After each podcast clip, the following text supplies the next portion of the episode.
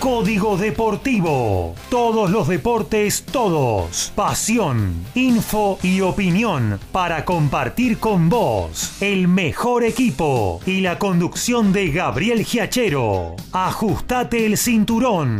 Arranca Código Deportivo.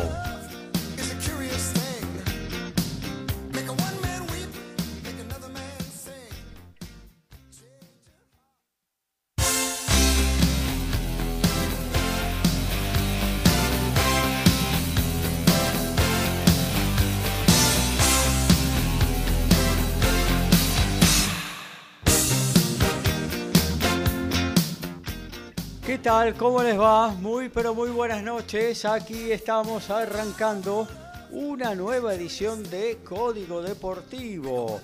Ya vamos por la número 16. ¿eh? Y bueno, y aquí estamos con todos los deportes en esta noche que nos va a convocar hasta las 23 horas hablando apasionadamente de cada uno de los deportes. Hablaremos de rugby, de tenis, de básquetbol, de automovilismo, de boxeo y obviamente de fútbol.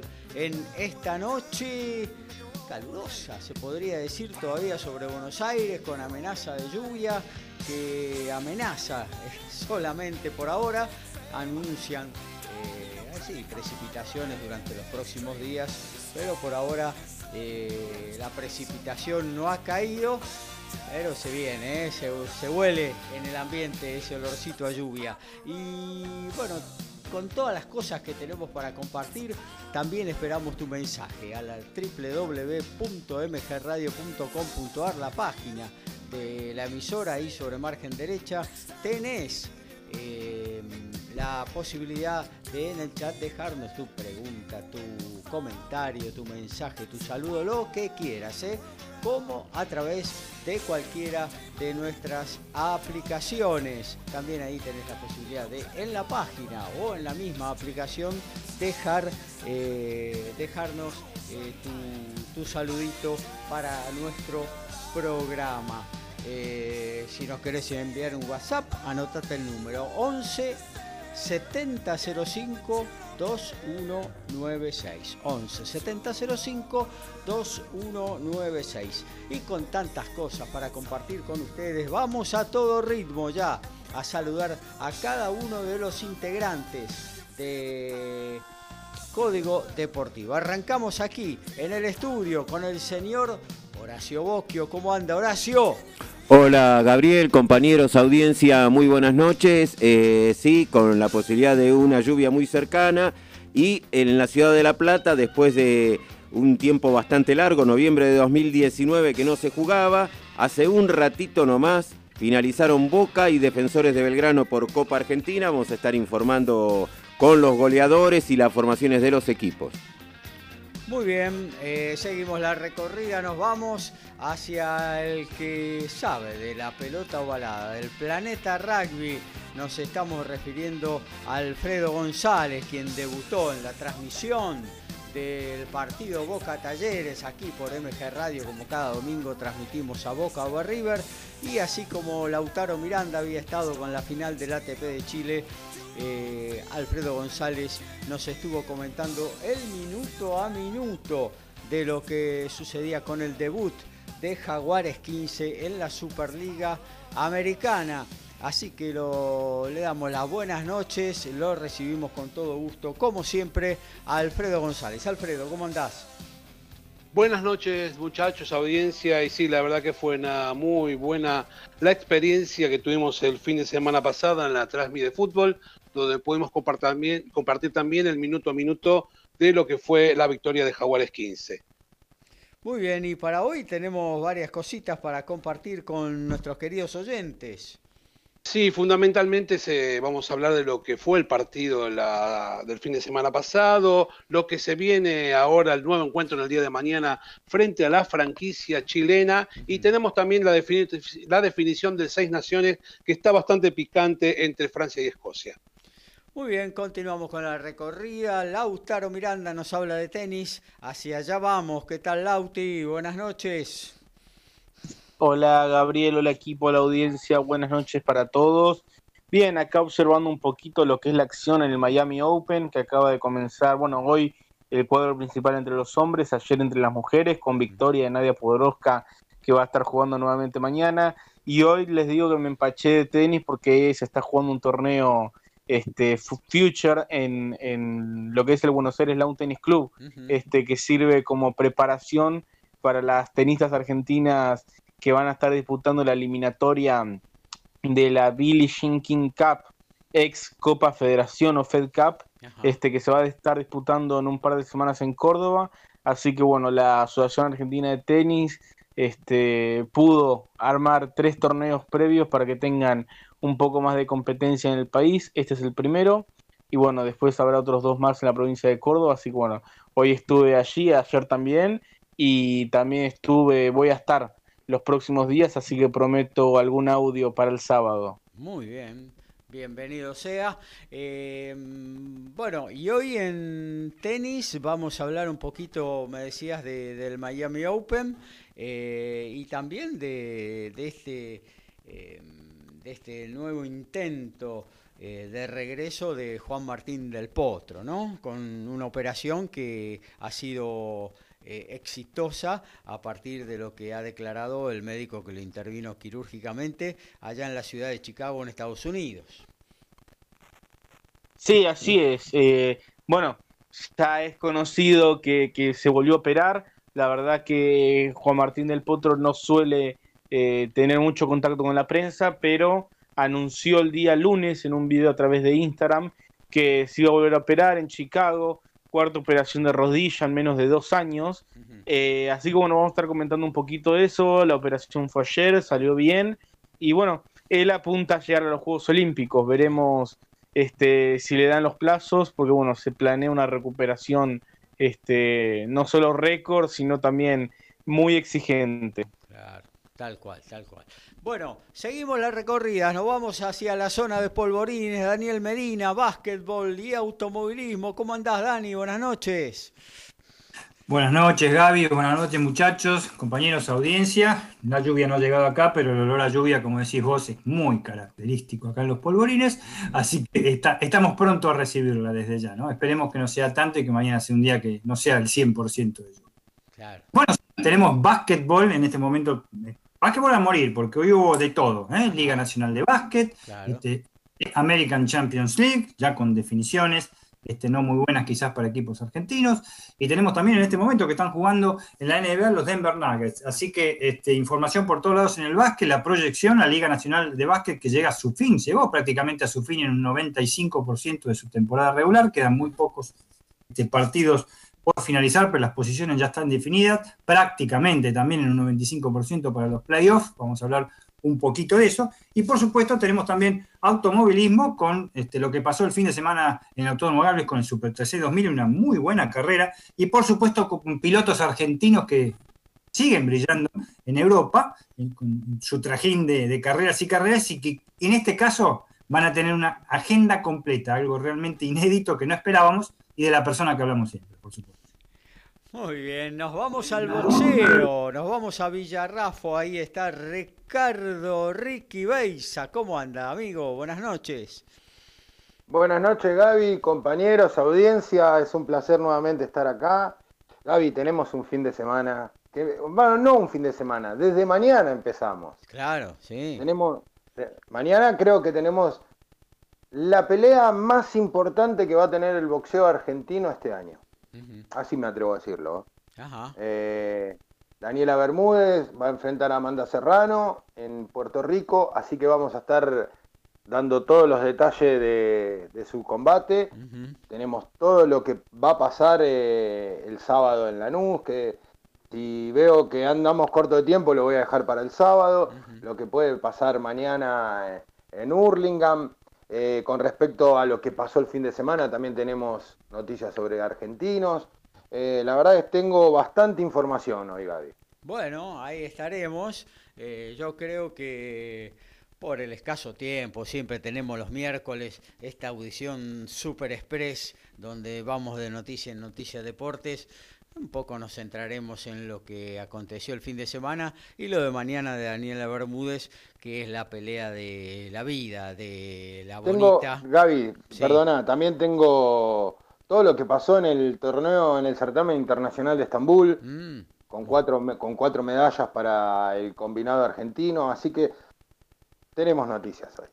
Muy bien, hasta ahí entonces todos los temas del día en esta edición, la 16 de el eh, Código Deportivo. Estamos con ustedes hasta las 23 y monedas, seguramente haciéndoles compañía, viviendo la pasión del deporte. Recuerde, eh, el próximo domingo nos vamos a la cancha junto a MG Radio, hacemos River Racing, uno de los añejos clásicos del fútbol argentino, Agustín Cook en los relatos, comentarios de Diego García, estudios centrales de Horacio Bocchio, más toda la participación de todo el equipo de Código Deportivo con ese polideportivo que ya es un clásico en el entretiempo del partido con todos los resultados registrados el domingo. Sí. Perdón, Alfredo, Alfredo va a dar eh, alguna alguna información, algún comentario sobre el partido del domingo o, va a mantenerse callado a, lo que pase? No, la verdad que debo reconocer que no es eh, que los tienen de hijos, los tienen de abuelos. Así que prefiero callarme y llamarme a silencio en estos casos. Y más después del resultado que sucedió hace poquito tiempo atrás, ¿no? Uno tiene sus, eh, eh, no sé, su, su, cuidado, ¿no? A la hora de hablar en una previa de un partido, luego de, del resultado amplio que se registró en la final de la Supercopa, ¿no, amigo? Sí, después de ese partido fue una limpieza general, llegó la escoba de Pizzi y se generaron muchos cambios que a raíz de eso supuestamente vinieron los nuevos y buenos resultados. Pero bueno, vamos a ver lo que sucede siempre con River, es como un partido especial. Arrancamos la 16 de Código Deportivo. A todo ritmo, info y opinión. Código Deportivo. Código Deportivo.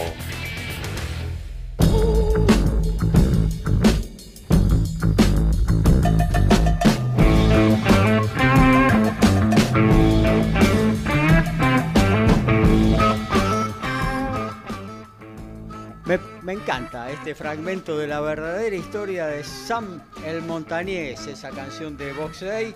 Eh, me gusta muchísimo. La canción en general y este pedacito con esa viola sonando a full. Eh, y así nos vamos a meter en lo que tiene que ver con el fútbol, porque siempre hay fútbol en el mundo. Hoy arrancaron las eliminatorias a nivel europeo, hubo ayer Copa Argentina, acaba de terminar en el Estadio Ciudad de La Plata otro partido más Copa Argentina con Boca como protagonista y mañana continúa la competencia más federal. Creo que por ahí va la columna de Horacio Bocchio. Y Boca finalmente le ganó a Defensores de Belgrano 3 a 0 eh, en este partido de 16 avos de Copa Argentina. Salió el equipo de Russo con Rossi, Buffarini, Zambrano, Rojo y Emanuel Más, Ceballos, Almendra, Varela, Obando, Mauro Zárate y Franco Soldano. Los del Gato Gastón Esmerado con Pietrobono, Álvarez, Gaux, Mayola y Nadal, Martínez, Juan Manuel Sosa, Rivadero, Cristian Torres, Juan Manuel Olivares y Luis López. Los tantos los marcó en dos ocasiones Mauro Zárate, ambos de penal, y Emanuel más el restante tanto. En Copa Argentina recordamos que ayer Gimnasia y Esgrima le ganó en cancha de Temperley 5 a 0 a Sportivo Doc Sud, avanzando también eh, de fase, y que mañana en cancha de Banfield van a estar jugando San Lorenzo de Almagro ante Defensa y Justicia. partido, partido, más que interesante. Eh, San Lorenzo se está jugando, me parece que gran parte del semestre. En el torneo no anda muy bien. Mañana eh, la posibilidad de pasar o quedar eliminado de la Copa. Y a eso hay que agregarle que en las próximas dos semanas juega por fase 3, eh, por Copa Libertadores. Y algunos cambios o bastantes cambios en la cabeza de, del técnico de San Lorenzo, de Dabove, eh, veremos cómo, qué pasa mañana con el ciclón contra un Defensa y Justicia que por ahora, con este nuevo ciclo de Becachese, está bastante irregular. ¿eh? Hace un buen partido, hace uno malo. Así que bueno, esperemos eh, mañana cómo se ve ese buen partido a priori de Copa Argentina, ¿no? Sí, la presentación de defensa creo que fue un paso en falso en el Eva Perón el domingo ante Sarmiento de Junín, ya que tuvo una actuación realmente muy floja, con fallas garrafales, empezando ya desde su arquero. Sarmiento con un equipo totalmente remendado, le ganó claramente 3 a 1 y creo que, bueno, fue un partido que de esos que sale mal y le tocó esta vez a defensa, no creo porque no es el nivel que venía teniendo, así que puede llegar a ser un partido más que interesante el de mañana, un partido muy parejo. Y eh, volviendo al tema de la clasificación de Boca, recordemos, aunque no está confirmado, quizás el miércoles 7 de abril jueguen River y Atlético Tucumán y en caso de que el millonario pase se enfrentaría con Boca en octavos de final qué raro, ¿no? Octavo de final de una Copa Argentina, Boca River, ¿no? no es, algo totalmente eh. inusual, ¿no? Sí, es algo poco frecuente, pero bueno, eh, el sorteo fue sorteo, entonces eh, pasó lo que estamos viendo ahora, al no haberse puesto con la mano, realmente se dio en esta condición. Y después, bueno, hay varios, varios clásicos que se podrían haber dado y que, bueno, no, no va a poder ser el caso, como el de Newell's Old y Central, que Central quedó eliminado prematuramente. Eh, se podía haber dado mismo el caso ayer de Sportivo Docsud, que podía haber enfrentado también a San Telmo. Claro. Pero bueno, ¿Qué? ¿No hay sorteo el campeonato de primera? ¿Por qué Boca River siempre caen entre la quinta y la octava fecha? Yo pensé que era casualidad. No, pero en Copa Argentina estamos hablando, sí hubo sorteo. Sí, pero en el otro no. No, el otro está digitado.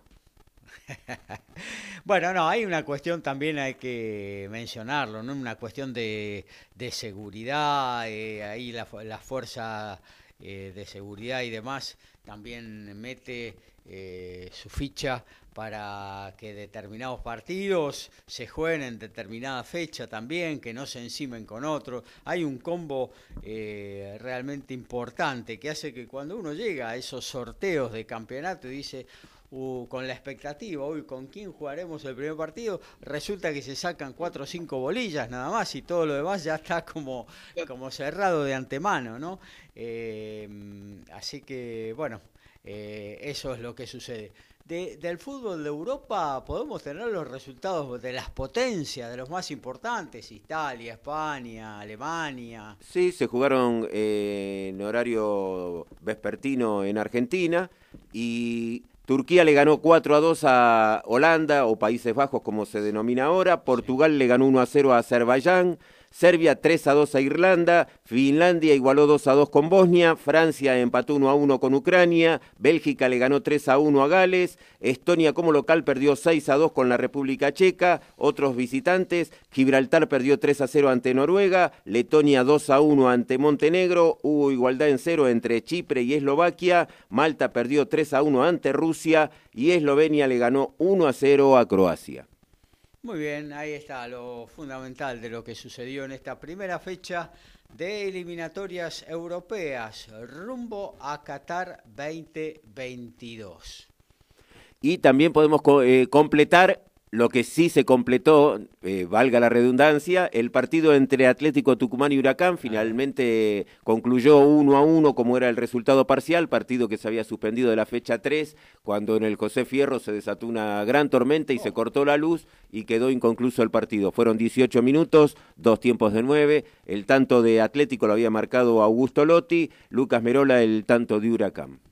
Ahí está, se completaron 18 minutos, creo que eran hoy, ¿no? Efectivamente. Bueno, seguimos haciendo esta 16 de Código Deportivo.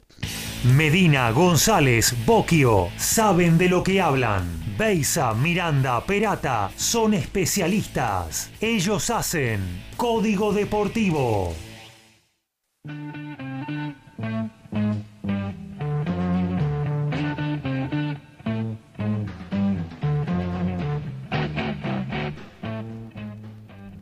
Nos metemos en el deporte motor. Aparece en la 16 de Código Deportivo la voz de Daniel Medina. aquí estamos con el deporte automotor, el automovilismo, como siempre, comentando primero que hubo mm, una muy buena carrera en Super TC 2000 el domingo pasado, realmente este, trastocó con todas las, críticas que le he hecho a lo largo de la programación siempre de Código Deportivo. En el Automotor se le vio una muy, muy buena carrera que triunfó este, Agustín Campino, segundo Facundo Arduzo y tercero Julián Santero. Eh, realmente con el Honda Puma, con el Honda Puma Racing y su Honda Civic realmente hizo una gran, una gran carrera, pudo haberla ganado una interrupción por un accidente bastante importante de Tomás Singolani con el Renault que realmente metió miedo, ¿eh? se fue de frente eh, cerca de la de Ascari y, y, después perdió la punta en un apasionante duelo con Agustín Canapino y Julián Santero. En un momento dado, este, en el circuito número 9, había tres autos al mismo nivel para entrar a la Viborita, para entrar a los mixos. Realmente fue una, muy buena carrera el mejor auto lo tenía Canapino, tuvo una mala largada con el tema del push to pass, porque lo accionó y, lo retardó bastante y se vio bastante afectado. Grandes pilotajes, muchos sobrepasos, una piña bastante importante, gracias a Dios no pasó nada, mucho push to pass y una muy buena carrera. El campeonato sigue siendo liderado por Leonel Pernilla, que finalizó en cuarto lugar, segundo Lian Santero, tercero Agustín Canapino, cuarto Matías Rossi, que no pudo jugar porque está afectado de COVID-19, y quinto Facundo Arduzo con el Honda, que se podría decir que fue la revelación. La gran revelación es como siempre, el circuito número 9 ¿eh? del autor Moscar y Juan Gardo de la, ciudad, de la ciudad de Buenos Aires. Dentro de los circuitos, ese y el 12 es de los mejores que hay y donde se pueden ver muy buenos espectáculos. Claro que sí, sí, sí, sí, porque es un circuito bastante, diría, trabado, porque tiene la recta principal, el curbón, y después todo lo demás es mixto, sinuoso, eh, y bueno, eso hace que se junten los coches y que pueda haber más lucha, ¿no? Eh, si tenemos el 15, por ejemplo, es casi todo recta, salvo la, la chicana de Ascari, la, la, la, horquilla, la S del ciervo, después todo lo demás es recto, recto, recto. Correcto, y en el 9 te puedes juntar, como decís vos, es raro ver tres autos en la misma, en la misma fila a lo ancho de la pista, que lo bueno del Autódromo de Buenos Aires, el ancho de la pista, desde ya, ¿no?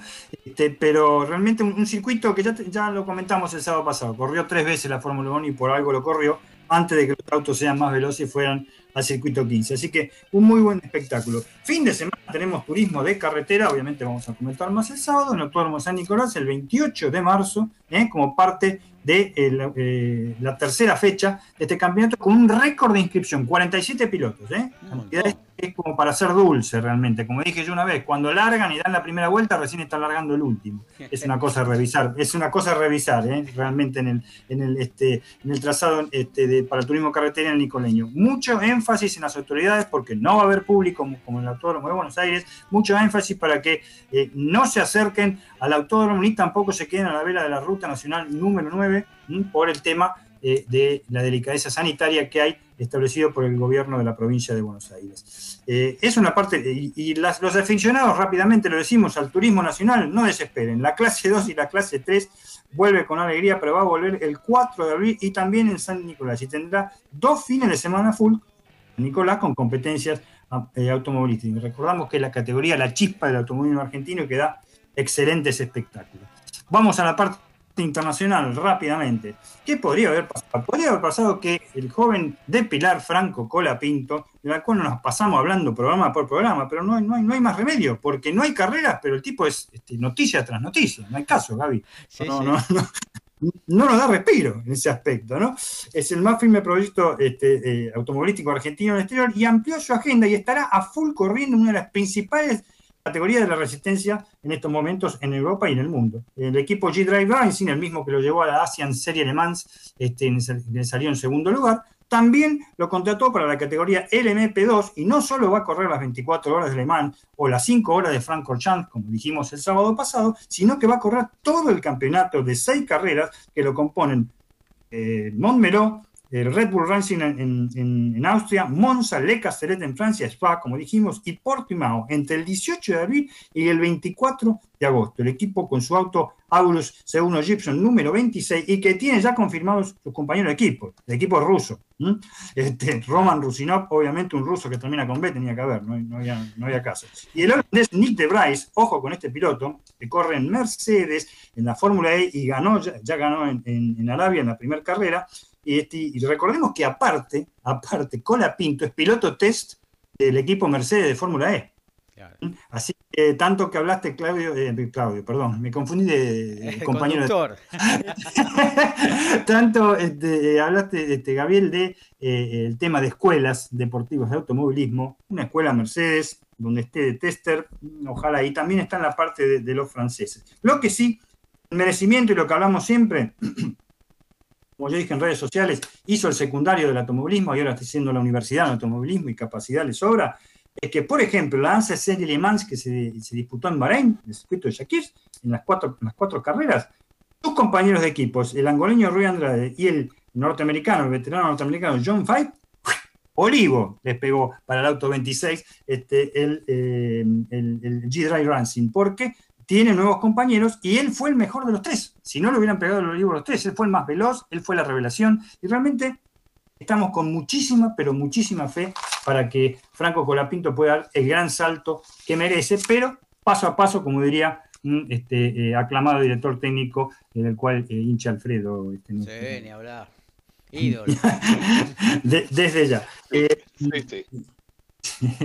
este, y por lo menos, bueno, desde ya anunciar que se viene la Fórmula 1 para el fin de semana, ya vamos a hablar porque vamos a estar en vivo también el sábado, ¿eh? con el tema de, los, este, de la clasificación directamente en el circuito de Shakir. El circuito de Shakir es como nombrar La Plata o San Nicolás en turismo carretera acá. Estoy podrido del circuito de Shakir, perdóname que te lo diga, de Bahrein. Corren en Bahrein.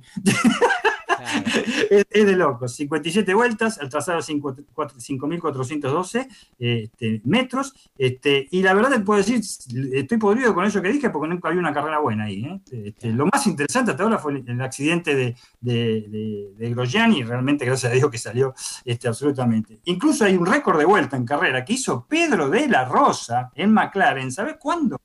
En el 2005. Jamás pudo ser batido. Así que lo más interesante que tiene este, el, Gran Premio de Bahrein. Recordemos que se inicia la temporada con las 23 carreras, la más gran cantidad de carreras en la historia de la Fórmula 1, la 72 segunda temporada, y, y, anunciamos desde ya que el Gran Premio de Brasil no se va a llamar Gran Premio más de Brasil Interlagos, será el Gran Premio de Sao Paulo. Ah, y el Gran Premio de México tampoco se va a llamar de esa manera, se va a llamar el Gran Premio de Ciudad de México. Los aportes individuales particulares de ambas naciones forzaron a tomar estas decisiones que evidentemente los estados de ambos países no están colaborando tanto para esta, este, para esta edición. El desafío para Daniel Richardo, Carlos Sainz, Fernando Alonso, Sebastián Vettel, Sergio Pérez, eh, Yuki Tsunodo, Mick Schumacher y Nikita Mazepin. Todos los debutantes en equipos nuevos que esperemos que el circo de la Fórmula 1 mejore con todas estas incorporaciones. Una cosita también y que da de alguna manera em, algún interés mayor que el año pasado la Fórmula 1, donde dominaba escandalosamente el equipo Mercedes, es que en, estas, eh, en esta acotadísima pretemporada, de un solo fin de semana de girar, también ahí en Bahrein. Eh, bueno, Mercedes no se ha mostrado en buena forma y quizás eso empareje de alguna manera las cosas como para que podamos ver, eh, podamos ver, quiero decir, que la, unas carreras un poco más equilibradas o con algún eh, ganador que sea diferente a los alemanes, ¿no? Desde ya, siempre en las pretemporadas, decir, en el invierno europeo, en el invierno europeo, siempre se tuvo, cuando termina ese invierno y van a empezar las carreras de la, nueva temporada del Circo de la Fórmula 1, un equipo que siempre era el más veloz. ¿eh? Ahí ya se podía ver quién era el, equipo superior. Desde hace 6, 7 años ya sabemos quién es, ¿eh? los alemanes de Mercedes.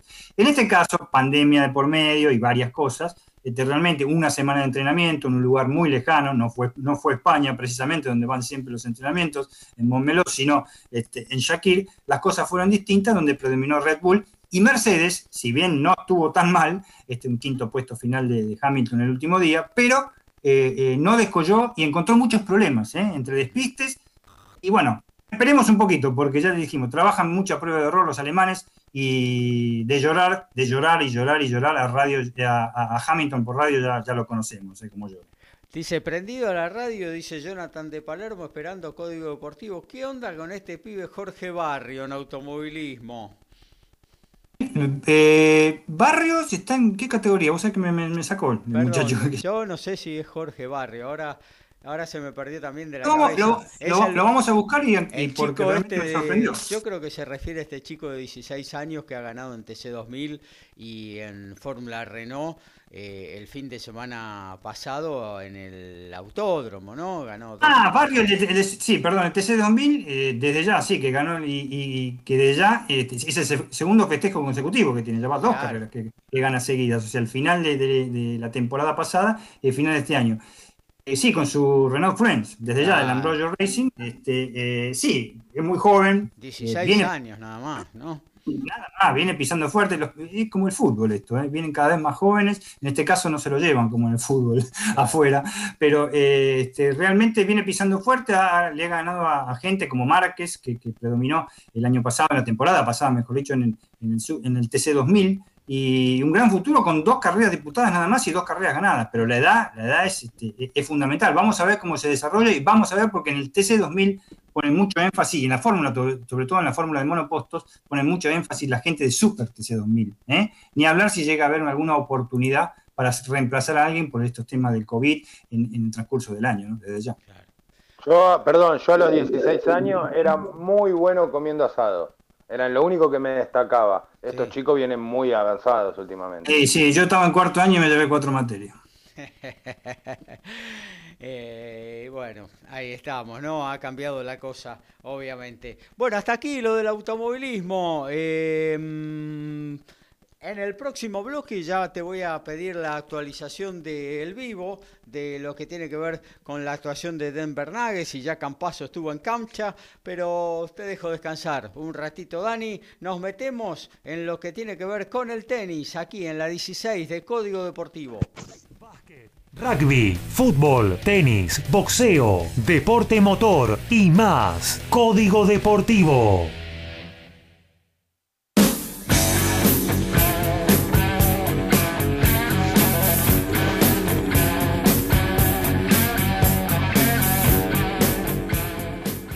Vamos al encuentro entonces de Lautaro Miranda.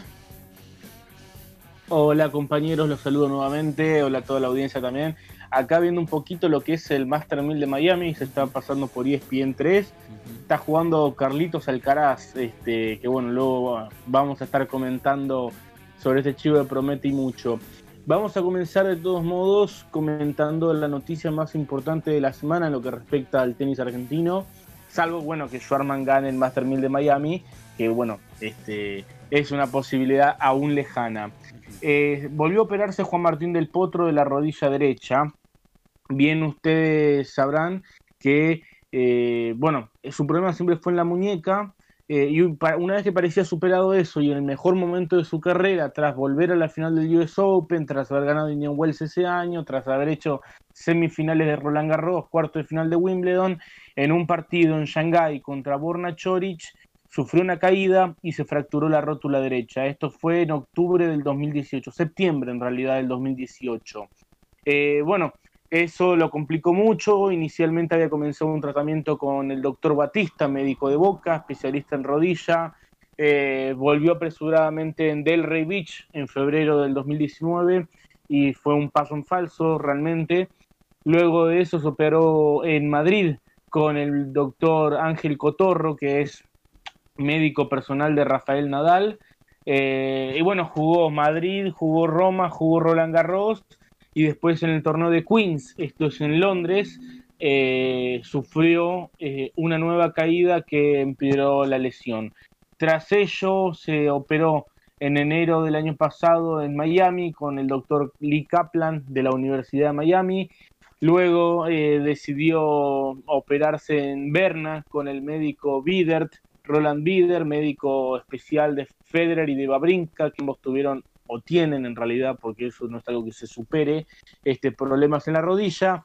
Hace poquito había comenzado un tratamiento de células madre en Brasil, que él comentó que no le dio resultado. Y bueno, este, para terminar con este calvario, eh, que les vengo comentando desde septiembre de 2018. Se operó ayer en Chicago eh, con el doctor argentino Jorge Chala, egresado de la Universidad Nacional de Tucumán.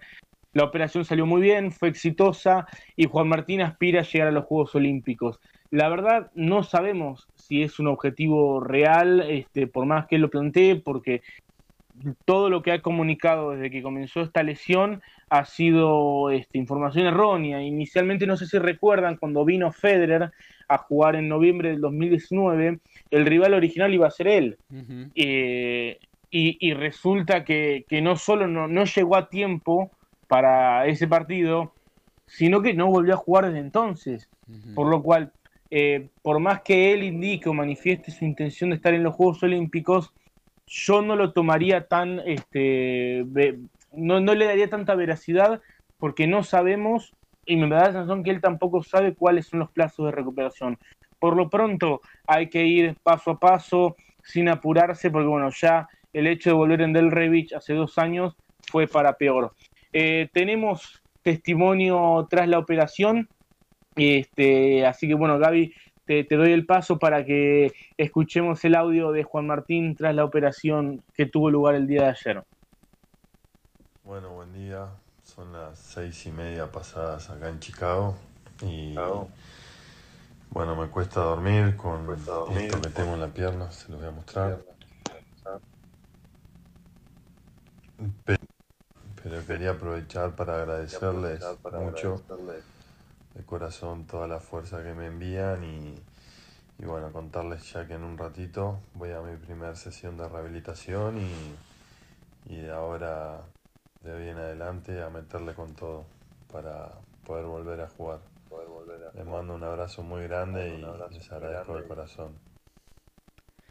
Bueno, a partir del deseo, obviamente, de, del potro es que, que están todas estas eh, eh, manifestaciones, ¿no? Pero es como decís vos, no se sabe un plazo de rehabilitación. Eh, Tokio está a la vuelta de la esquina, estas operaciones de rodillas tienen una rehabilitación que, ronda a veces los cuatro, cinco, seis meses, con lo cual eh, se nota improbable que Del Potro pueda estar presente en Tokio.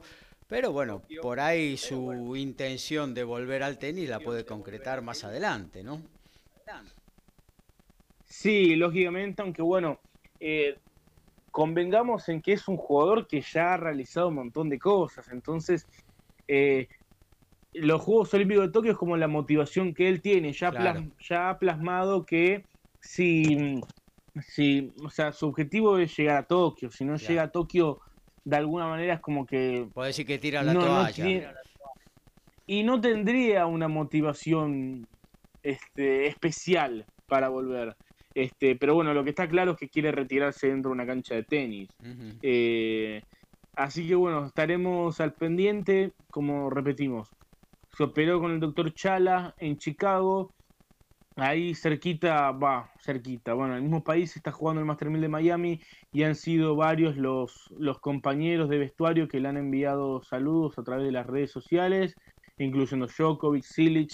Así que bueno, eh, vamos a estar al pendiente, ojalá este, sería lo más lindo volver a verlo a Juan Martín dentro de una cancha.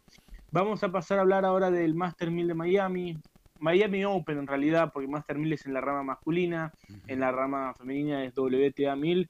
Em, y bueno, ahí está, ya jugó ayer Nadia Podoroska, tuvo un debut exitoso y ante la egipcia Mayar Sherif, les quiero comentar una curiosidad acerca de la egipcia, esta sheriff, este, que bueno, es apoyada económicamente por Mohamed Salah.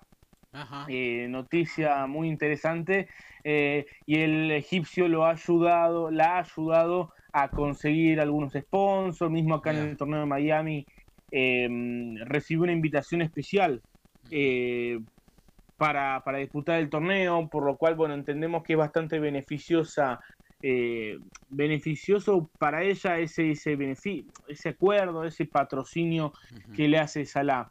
Eh, Nadia Podoroska va a estar un apoyo jugar que, mañana. ¿Es un apoyo que se restringe exclusivamente a lo económico? O... sea, sí, la ayuda con dinero, la ayuda con sponsors.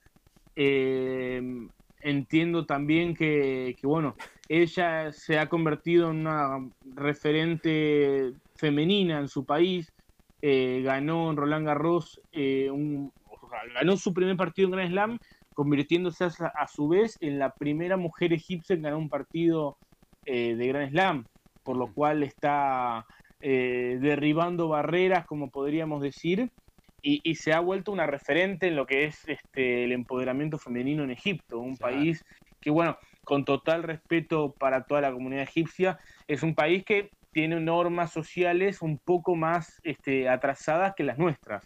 Em, y bueno, ese fue el debut de Nadia Podoroska, que volverá a jugar mañana frente a la rusa Ekaterina Alexandrova.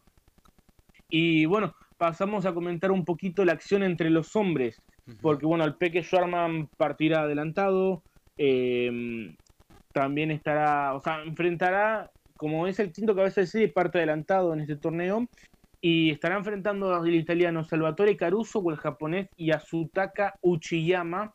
Eh, esperemos que sea el italiano para no volver a mencionar al japonés con su nombre tan complejo.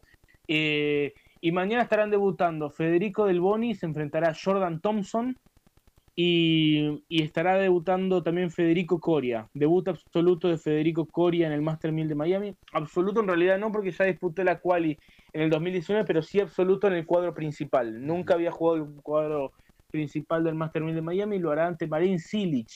Este, que bueno, es el único campeón de Grand Slam que, que está disputando el torneo, por lo cual, lógicamente, tiene cierta, cierto favoritismo, aunque bueno, le está costando bastante el último tiempo a Silic, ya desde hace dos temporadas que no es el mismo que ha ganado el US Open, que ha ganado el Master 1000 de Cincinnati, es un jugador muy venido a menos. Yo creo que pese a estar venido a menos, aún es más que Federico Coria, especialmente en canchas de cemento, pero bueno, han informado que las condiciones son bastante lentas, como suele ser Miami, muy húmedo, este, bueno, sobre el nivel del mar, eso hace que las condiciones sean muy lentas y quizás Federico Coria pueda tener una posibilidad.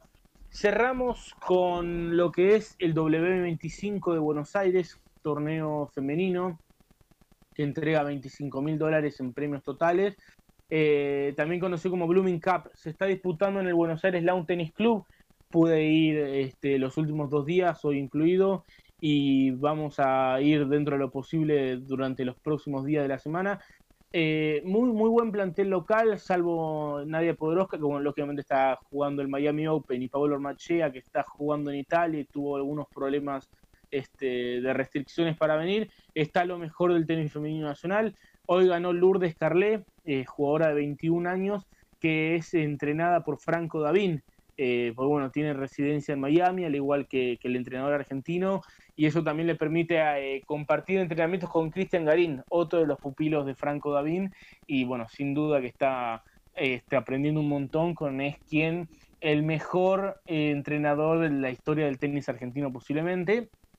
Y también ayer ganó Jazmín Hortensi, una chica de La Rioja, a Caterina Bondarenko, ex número 29 del ranking WTA.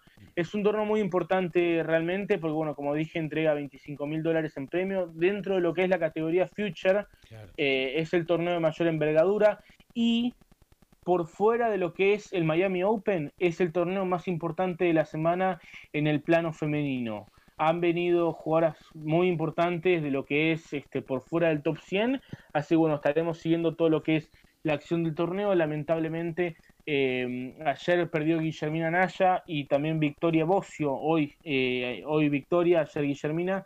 Así bueno, quedan dos argentinas en el cuadro principal, quedan algunas parejas más en el cuadro de dobles.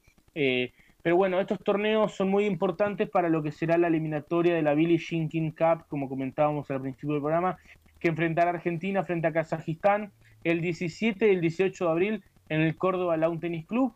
Principalmente Poderoso va a jugar, pero este, surge el rumor de que no podrá estar Paulo Machea, eh, por lo cual, bueno, se abre la convocatoria para otras tres jugadoras. En principio serían tres, habrá que ver si son cuatro. Eh, que bueno, estaría entre Victoria Bocio, Lourdes Carle, Jasmine Hortensi y quizás este, Julieta Stable, que perdió en la última ronda de la clasificación. Así que bueno, estaremos informando sobre ello.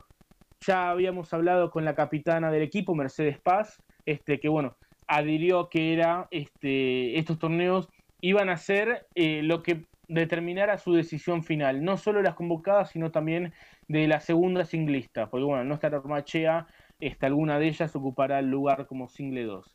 Eh, eso es todo por hoy. Nos reencontraremos el día sábado con más tenis y seguramente, quizás, este, desde el Buenos Aires Lawn Tennis Club con las semifinales de la Blooming Cup, este torneo W25 que se está llevando a cabo en la ciudad de Buenos Aires. Muy bien, gracias Lautaro, todo lo que el tenis nos dejó en la voz de Lautaro Miranda. Actualizamos básquetbol, amigo Dani. Eh, ¿Cómo no? Vamos por la Liga Nacional de Básquetbol. Está promediando el tercer, el cuarto, está ganándole comunicaciones de Mercedes Corrientes 59 a 54 a Libertad de Suchales en un partido apasionante y que puede decidir el pase a futuro a los playoffs.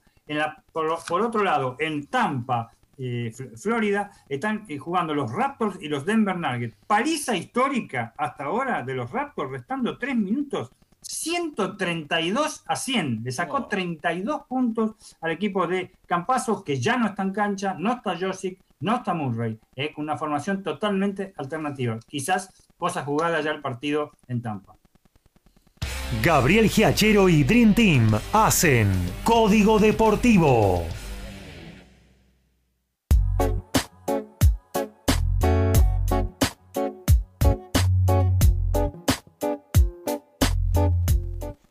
Nos metemos con la pelota ovalada, es el turno de Alfredo González. Vamos, que después de no jugarse el partido frente a Cobras 15, llegó el debut de los frente a Cafeteros en la Superliga Americana de Rugby por la fecha 2. Jaguares 15 con un plantel de mucha jerarquía, goleó al equipo colombiano por 71 a 28 en el Estadio Municipal de La Pintana de Santiago de Chile. Desde el arranque la diferencia entre los equipos fue muy notoria y se puso en juego la experiencia demostrando la superioridad del equipo argentino. En el primer tiempo los argentinos apoyaron siete tries. Vaca, González, Chocobares, eh, Cancel y Cubilla en 33 minutos en una ráfaga de tries liquidaron casi el partido en el primer tiempo. Durante todo este tiempo el equipo de Fernández Lobe eh, jugó con el acelerado a fondo estuvieron bien en el scrum, bien en el mall, un poco impreciso en el line y el primer tiempo terminó 47 a 7. Comenzado el segundo tiempo fue muy parecido. Este, en cuanto faltaban 10 minutos para terminar el partido, ya casi con el partido definido, los colombianos tomaron parte del control del partido y anotaron dos tries sobre el final. El resultado final fue 71 a 28 Buen triunfo con algunas cosas para revisar, como gran cantidad de penales concedidos por el equipo argentino, pero muy buena la intención en el juego rápido y dinámico. Este, la próxima fecha será el jueves 25, o sea, en el día de mañana. A las 13 horas jugará Peñarol con Cafeteros. A las 16.30 Cobras con Olimpia. Y a las 20 horas juega Selman con Jaguares, que presenta cuatro cambios. Uno de ellos es el de Agustín Segura, que va a reemplazar a, Tomás Cubilla, el centro formado en alumne, y tenemos unas palabras de él acerca del próximo partido. Sí, sabemos que es un equipo muy duro, eh, muy duro sobre todo en defensa, se hacen fuertes a partir de eso. Lo vivimos eh, el año pasado en, el sudamericano, que la verdad que, que nos vimos dentro de un partido muy complicado, muy, muy cerrado, donde ellos buscan hacer lentas muchas muchas de las pelotas en el rack, entonces a partir de eso se hacen fuertes. Vamos, eh, la idea es, tratar de darle ritmo al juego, tratar de que, no pase por el piso la pelota, de que sea un juego ágil, que es algo que creo que a nosotros nos conviene, y, y hacernos un poquito más fuerte la parte defensiva, eh, que creo que fue, fue el debe del último partido con Cafeteros. Bueno, hasta ahí la palabra de Tomás Cubilla. Mañana no estará en el equipo titular, pero bueno, haciendo un análisis de lo que podría ser la previa contra un Selman que mm, ya jugó eh, antes de suspenderse por la pandemia, la primera edición, digamos, de la Superliga Americana contra Jaguares 15 y le hizo un partido durísimo y también Argentina 15 tuvo en el sudamericano un partido muy difícil contra Chile, un rugby que está creciendo en buena medida, ¿no, Alfred? Sí, al mismo tiempo que también el rugby uruguayo, los dos están creciendo en la región de, de muy buena manera. El año pasado jugaron contra la franquicia que se llamaba Seibos en ese momento. Hicieron un buen, un buen partido, no pudieron ganar, fue superior la franquicia argentina, pero de a poco va creciendo el rugby chileno. Así que tenemos por otro lado lo que es la definición del Seis Naciones. Sí, se prolongó. Así que en un se prolongó nomás porque en un partido que era definitivo para ver quién lo ganaba el Seis Naciones, Francia recibió a Gales y en la última jugada Francia le arrebató el Gran Slam y sigue con chances de ganar el torneo. En el Stade de France los galos superaron a los del Dragón 32 a 30 en un primer tiempo electrizante. A los 20 minutos los dos ya habían hecho dos tries cada uno. Muy buen y lindo rugby y fueron al descanso con 17 puntos cada uno. Ya después la segunda parte fue igual, de parejo, pero el TMO fue protagonista. Eh, un try dudoso, le digo, para mí no fue try el de Adams de, Gales, eh, debería haber sido anulado. Después hubo una anulación de un try para el equipo francés y expulsión en la misma jugada, con lo cual lo, el equipo de Francia terminó jugando con 14 jugadores y en el final, a los 41 del segundo, try de Francia, Gales sin gran slam y una nueva chance para los Blues de ganar a Escocia con punto bonus y 21 puntos de diferencia. O la otra opción es ganar por 20 puntos y anotarle 6 tries. El partido va el viernes que viene, Francia va con 5 cambios y Escocia con 4 eh, comparados con eh, lo que fue la última fecha. Perfecto, hasta ahí entonces eh, lo que tiene que ver con este Seis Naciones apasionante, con la definición de este equipo de Francia tan joven, con tantas figuras presentes y futuras, ¿no? Y que para muchos... Y con un el, encendido. Claro, y para muchos el gran candidato en el Campeonato del Mundo que ellos mismos organizarán en el 2023, ¿no? Así es. Bueno, eh... lo veo difícil igual, ¿eh? Yo creo que Francia va a ganar, pero eh, marcar cuatro tries o sacar más de 20 puntos de diferencia lo veo complicado. Claro, claro que sí, claro que sí. Eh, mm, bueno, hasta aquí lo del rugby. Nos metemos eh, en actualización porque Está jugando eh, el básquetbol, los últimos minutos de Denver y también Liga Nacional. Ah, vamos al encuentro de Daniel Medina. Así es, la Liga Nacional de Básquet terminó el tercer cuarto, falta uno, gana 60-56 comunicaciones de Mercedes Corrientes sobre Libertad. Con esto está manteniendo no su esperanza, sino que confirma hispanoamericano este, de Santa Cruz su permanencia en los playoffs, ¿eh? va a jugar los playoffs. Comunicaciones tiene ya un 95% de entrar a los playoffs y Libertad se está quedando un poquito rezagada, aunque le restan tres partidos más. Desde ya este resultado aleja a Peñarol de Mar del Plata de los playoffs. Por el otro lado, terminó en Tampa. Los Toronto Raptors superaron a los Denver Nuggets por un histórico 135 a 111, eh, complicando el quinto puesto, ahora sí, del equipo de Colorado. Y en el fútbol uruguayo tenemos actividad, fecha 14, el campeón Liverpool le ganó 4 a 1 a City Torque, Cerro perdió 1 a 0 ante Cerro Largo y estamos en 31 del segundo tiempo Nacional, está perdiendo nuevamente ahora 3 a 1 ante Boston River, recordemos que Nacional había perdido 4 a 0 el último domingo ante Liverpool y se le escapó la posibilidad de ganar el torneo clausura. En el fútbol colombiano estamos en el entretiempo, Atlético Nacional está ganando 2 a 1 a Jaguares y en este momento está recuperando el primer lugar de la Liga Colombiana, cumplida 14 fechas. Deportivo Tolima cayó en la tarde de hoy 1 a 0 ante Junior y América de Cali perdió como local 2 a 1 ante Independiente Medellín. Todos los deportes en un solo programa. Código Deportivo.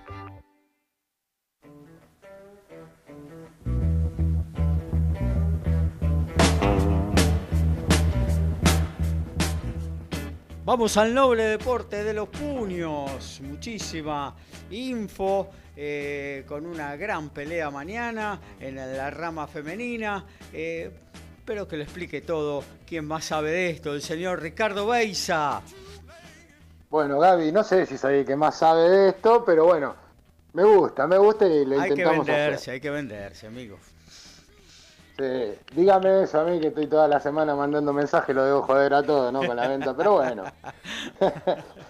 eh, bueno, Gaby, vos lo dijiste, mañana va a ser un, creo yo, a mi entender, la velada más... Antes que nada le quiero mandar un saludo a mi amigo Moisés Orozco, que nos está escuchando de México. Desde México, sí, eh, sí, sí. Un amigo, Una, un amigo mexicano que, que le gusta mucho el boxeo y siempre eh, hablamos de este y bueno, desde hoy Tamaulipas, me iba a escuchar. Desde Tamaulipas, en México, nos está. Desde Tamaulipas, exactamente.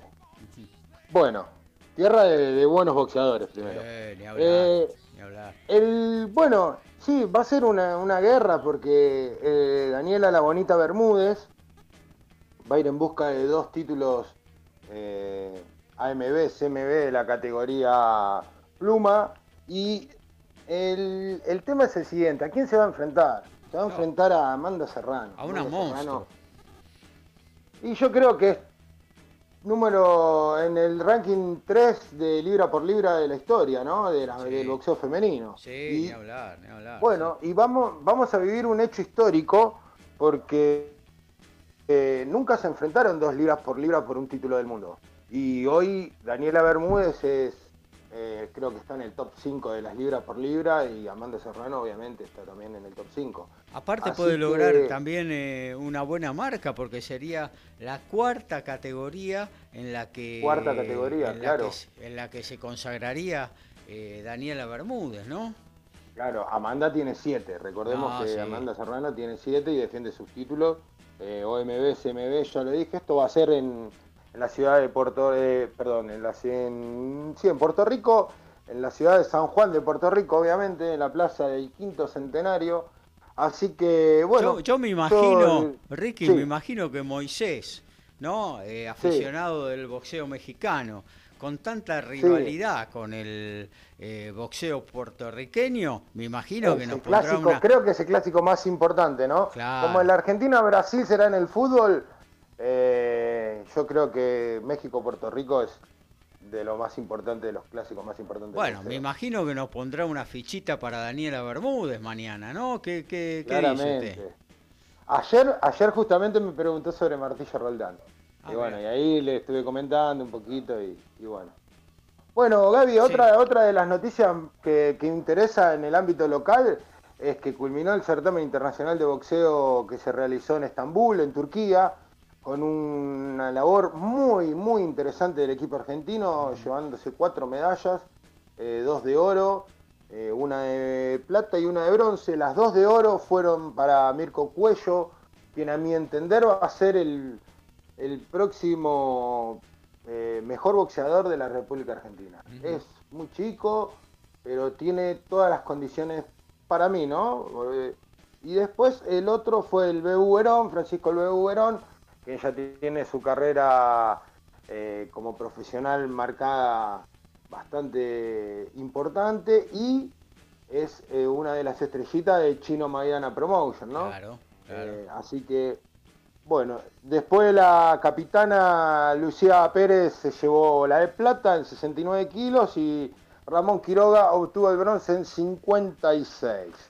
Eh, lo que pasó el fin de semana, Gaby, eh, importante para el boxeo argentino. Una cosita para completar un poquito esto que realmente es importante, porque se enfrentaron a boxeadores de la antigua eh, Unión Soviética, que siempre son durísimos a nivel profesional y amateur también, obviamente. que bueno, tanto Mirko Cuello eh, como Verón, pero más que nada Mirko Cuello, ¿no? que ya está transitando su carrera profesional, tres victorias, tres por nocaut.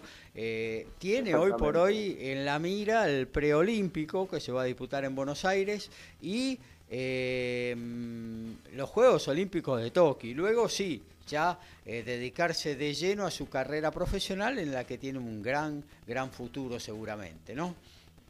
Claro, eh, Mirko Cuello enfrentó a un boxeador eh, con historial también en, lo que es eh, los Juegos Olímpicos y el Verón le ganó a un medallista olímpico claro. que le había ganado a él, que le había ganado a él y BU se tomó revancha en, en una categoría muy complicada que son los 75 kilos donde las personas, digamos, de, de, esa parte de Europa son bastante escurpulentos, pegan bastante fuerte y, dominan, y dominan esas categorías.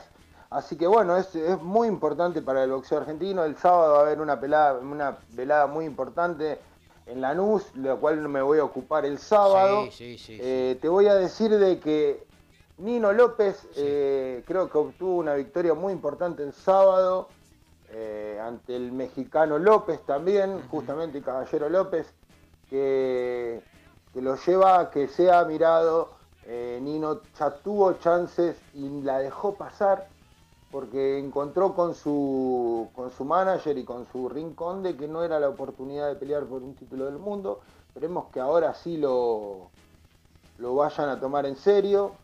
Eh, está respondiendo a, Golden Boy, ahora sí que esperemos que, se lo ayude. Y tiene que tener ahora ya buscar de, claramente una chance, porque tiene 35 años, ¿no? O sea que está claro, en una edad límite. Tiene un récord, tiene un récord muy bueno, recordemos que tiene un récord muy bueno con solo dos peleas perdidas en un total de 35 peleas, una cosa así. No lo tengo a mano, pero lo, estoy diciendo de recordarlo. Eh, y, bueno, esperemos que, pueda aprovecharlo. Cortitas de afuera. Sí. Eh, el, tanque eh, Gervonta Davis está complicadísimo. Está acusado de 14 cargos en Baltimore Así que se, habla de una condena de siete años, así que digamos que se le acaba la carrera, eh, o por lo pronto va a quedar muy, muy mal parado para su futuro. Así que bueno, todo fue por un problema de, automovilístico, de tránsito, y bueno, rompió un montón, un montón, 14 cargos tiene. Eh, bueno, otra, Mike Tyson anunció rápido que a sus 54 años va a enfrentar en su tercera eh, oportunidad de Vander Holyfield, eh, se, busca el lugar, ya la fecha es el 29 de mayo, y Andy, Andy Ruiz confirma que el primero de mayo va a enfrentar a Cris Arriola, y algo muy importante, en el primer día de ventas de entrada, con 20.000 entradas vendidas eh, para el combate entre Canelo Álvarez y Billy Joe Sander. La verdad que es una locura, Gaby. Pero bueno, se manejan esas reglas, allá ellos, ojalá que tengan cobertura después como para, toda la gente que se va a contagiar en un estadio que se espera más de 60.000 personas. Increíble, realmente en esta época, increíble. Marcelino Nino López, 37 peleas ganadas, 2 perdidas, 1 empatada, 22 knockouts para el oriundo de Arribeños. Eh, y que bueno, afincado ya hace un tiempo en Estados Unidos, ahora sí va en busca de su chance por la corona del mundo. Bueno, hasta aquí. Ojalá así sea, Gaby. Ojalá, así sea. Se lo merece. Sí, sí. Em, también el sábado vamos a estar hablando de la posibilidad, ahora ya cada vez más concreta, de que Brian Castaño pelee contra Germán Charlo por la unificación de los títulos mediano junior. Pero ahora déjame actualizar, básquetbol y fútbol en la voz de Daniel Medina y Horacio Bocchio respectivamente. Cuarto, cuarto, faltando tres minutos nada más en la Liga Nacional de Básquet, Comunicaciones de Mercedes Corrientes 65, Libertades Suchales 65, apasionante, puede ser para cualquiera y es vital para la semana que sigue para la clasificación de los playoffs.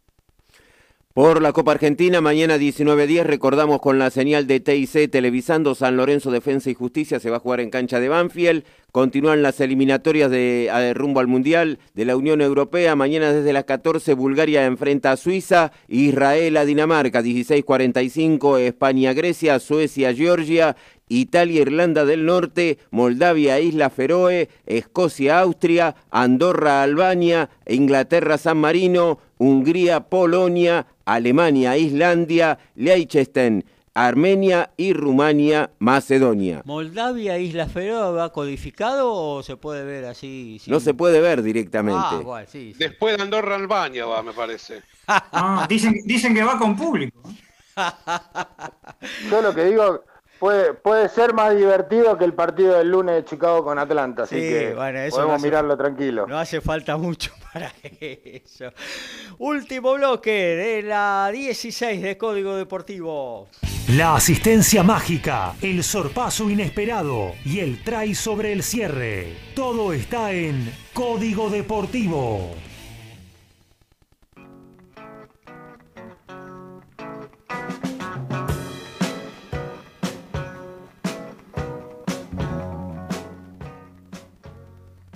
Bueno, nos vamos a meter en la última columna de la fecha de Código Deportivo. Nos remitimos a la pelota naranja, al básquetbol en la voz de Dani Medina desde los polvorines. Tiemblan los polvorines por la lluvia y por los truenos, ¿eh? ¿Ya está? ¿Ahí? Sí, ya está, ya está. Acá temblaron recién los, este, los vidrios de la ventana. Yo creía que era un ah. camión que pasaba. No, eran los truenos y ahora está la lluvia. Este, así, así, viene la mano. Bueno, eh, no nos queda mucho tiempo, pero sí, básquet. La Liga Nacional de Básquet acá en la Argentina está que arde realmente porque son los tramos finales. Eh, termina prácticamente la temporada este, regular, cosas que estuvimos anticipando por, la, por las redes sociales, pero ayer se produjo una derrota fundamental. Libertades Unchales superó por 91 a 76 Atenas de Córdoba y lo condenó a disputar los playoffs para el descenso. Hasta ayer, el rumor, mejor dicho, hasta hoy, el rumor que había que se iban a suspender los descensos. ¿eh? Yo no sé si los muchachos de la Asociación este, de Clubes habían visitado la AFA, algo habrá pasado realmente, pero agarró esa locura. Hicieron una reunión de todas las presidentes de la franquicia y por unanimidad pegaron una apretada que no sé, mira, eh, realmente parece cuando este, Hamilton casi se lo lleva por delante a Vettel en Canadá. Una, una, cosa de loco. Por supuesto, los que querían que no hubiera un descenso eran naturalmente Atenas de Córdoba, eh, con Bruno Lava que a la cabeza, este, Bahía Básquet, este, con Sánchez a la cabeza, con campaña lamentable, y eh, Peñarol de Mar del Plata. No se sabe bien por qué Peñarol de Mar del Plata, porque ni fu ni fa. Puede clasificar a los playoffs, como que no, casi seguro que no. Eh, eh, obró el buen tino, va a haber descensos, el descenso sabe que eh, va, a ser uno solo en la Liga Nacional de Básquet, porque va a haber un solo ascenso de la Liga Argentina también, y se va a disputar partidos playoff entre el equipo de Atenas de Córdoba, el griego, contra Bahía Básquet en tres partidos a, partir del día 6 de abril. 6 de abril, 8 de abril y 11 de abril, si fuera necesario, el mejor de tres partidos en la ciudad de Buenos Aires. Eh, con respecto a quienes pasan a, los playoffs, serán los primeros a cuartos de final y del quinto al duodécimo a los octavos de final. Falta decidir un lugar, que en este momento está un partido apasionante, y eh, desde ya del 5 al duodécimo van a ser a tres partidos, al mejor de tres partidos. Las semifinales eh, los cuartos de final y las semifinales a cinco partidos y la final va a ser este, a siete partidos. Actualizamos, Comunicaciones está ganando 71 a 70, Comunicaciones de Mercedes, hasta ahora se está metiendo en playoff y cuando resta un minuto para finalizar este, el partido. Por otro lado, este, American Champion League, Instituto de Córdoba dejó pasar una gran oportunidad casi fundamental y perdió en el Estadio de la Gloria en Córdoba por 88 a 80 con el Minas ¿eh? de, Belo Horizonte. Prácticamente lo sacó de la competencia. Mañana juegan Flamengo y Minas en este, Córdoba. Tiene que ganar Flamengo para tener algo de posibilidades instituto, pero prácticamente están cerradas las puertas para los cuartos de final de la American Champions League para el conjunto cordobés. San Lorenzo Almagro y Quimsa, por supuesto, de Santiago Esteros ya están clasificados. Tendrían que jugar este fin de semana o la semana que viene en Río de Janeiro, porque eh, eh, ambos tenían que ir a Sao Paulo, obviamente por la situación sanitaria no se puede, pero no están definidas las fechas todavía, si, es, el sábado o es el domingo o es en la semana. Todavía no tenemos este, fecha para ver cuándo se jugaría a partir del sábado 27, teóricamente en el Maracay, de Río. Y lo que dijimos este, recién, damos las posiciones ahora rápidamente, muy rápidamente, para decir cómo estaría. Quimsa primero, San Lorenzo Regatas y Boca Juniors clasificados. Boca depende de una pequeña cosa. Obras, Gimnasia, San Martín, Instituto Olímpico de la Banda, Platense, Hispanoamericano y Comunicaciones hasta ahora serían los que disputan este, del quinto al duodécimo el pase luego para los cuartos de final. Instituto de Córdoba deuda cinco partidos. Lo único que podría hacer es ganar los cinco partidos y poder definir con Boca Juniors que hasta ahora si gana los cinco partidos entra Instituto de Córdoba.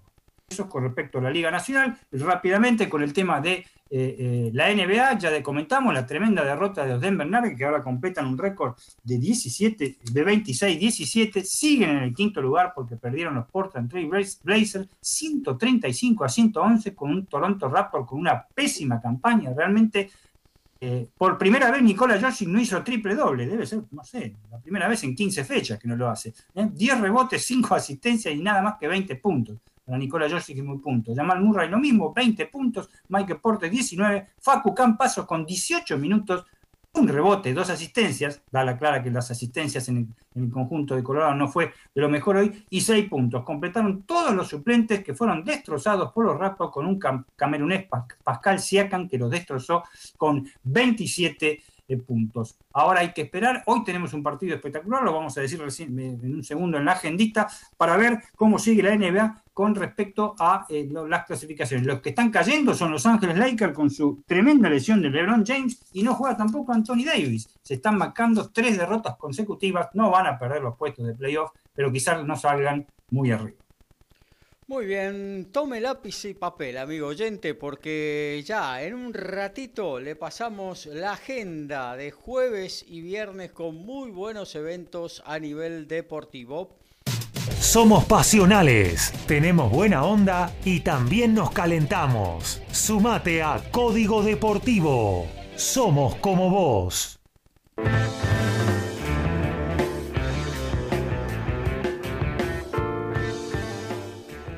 Arrancamos por el rugby, vamos todo derechito con la agenda del deporte de jueves y viernes en Argentina y el mundo. Mañana jueves 25, 12 y 20, Peñarol Rugby Cafeteros Pro y ESPN Extra. 16.30, Cobras 15, Olimpia Lions, también por ESPN 30. A la noche, juegan Jaguares 15 frente a Selman de Chile. Lo ves a las 20 horas por ESPN 2. El viernes 14.30, el Gloucester de Alemano, Carrera y Socino enfrenta al Exeter de Facundo Cordero y los ves por ESPN Play. Y el plato fuerte a las 17 horas, Francia-Escocia por ESPN 3. Tenis. En cuanto al tenis y el Masters 1000 de Miami, bueno, Miami Open en realidad, a partir de las 12 del mediodía de la Argentina, mañana primer turno, Nadia Podoroska.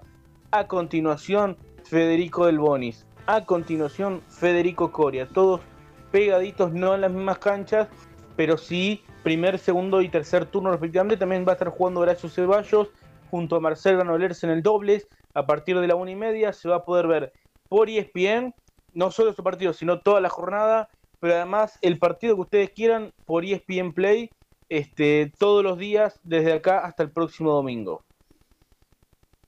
Y en básquetbol, hoy miércoles, hace unos minutos, ah, tiene un minuto de empezado, tremendo partido de la NBA. Brooklyn Nets contra los Utah Jazz, primero y segundo en la conferencia este por ESPN 2. Mañana jueves 25 de marzo, Euroliga, Euroliga de básquet española, 15, perdón, europea, 15.45 horas, Basconia contra Anadolu Elfes de Turquía por Direct TV. El viernes 26 de marzo, automovilismo Fórmula 1 en Bahrein, prácticas 1 y 2, 8 y 25 y 11 y 25 de la mañana por ESPN 2. Bueno, Gaby, mañana Teis Sport a las 22 horas va a dar la pelea que anunciamos entre Daniela Bermúdez y Amanda Serrano por los títulos OMB, eh, perdón, OMB y CMB de la categoría pluma. Eh, viernes 23, 21 eh, horas, perdón, por Teis Sport también, Cristian Andino versus Cesario Antín. Esto es algo terrible que todavía no se confirmó si va por un título latino welter del, del CMB. Y ESPN 3 a las 23 horas, desde la ciudad de Guadalajara, el choque estelar entre los mexicanos José Uzcategui y Josué Obando. Autobo. Bueno, vamos al fútbol entonces, ahora. Y vamos a tener entonces por la eliminatoria europea 16:45 DirecTV va a estar con España-Grecia, en otra de sus señales con Suecia-Georgia, con Italia, Irlanda del Norte y Alemania, Islandia. ESPN va a televisar 16:45, Inglaterra, San Marino. Aún no está definida las señales en el comienzo de la fecha 7 del torneo de Primera División. El viernes van a jugar 19 horas en la Fortaleza. La, Lanús va a recibir a Patronato de Paraná. Y a las 21:15, Unión de Santa Fe Sarmiento. Está la posibilidad que este partido sea televisado por TV Pública. No está definido y el otro va a ir por TNT o Fox. Tiempo de meter un freno de adormecer la bola, de meter un rebaje. Se termina. Código Deportivo.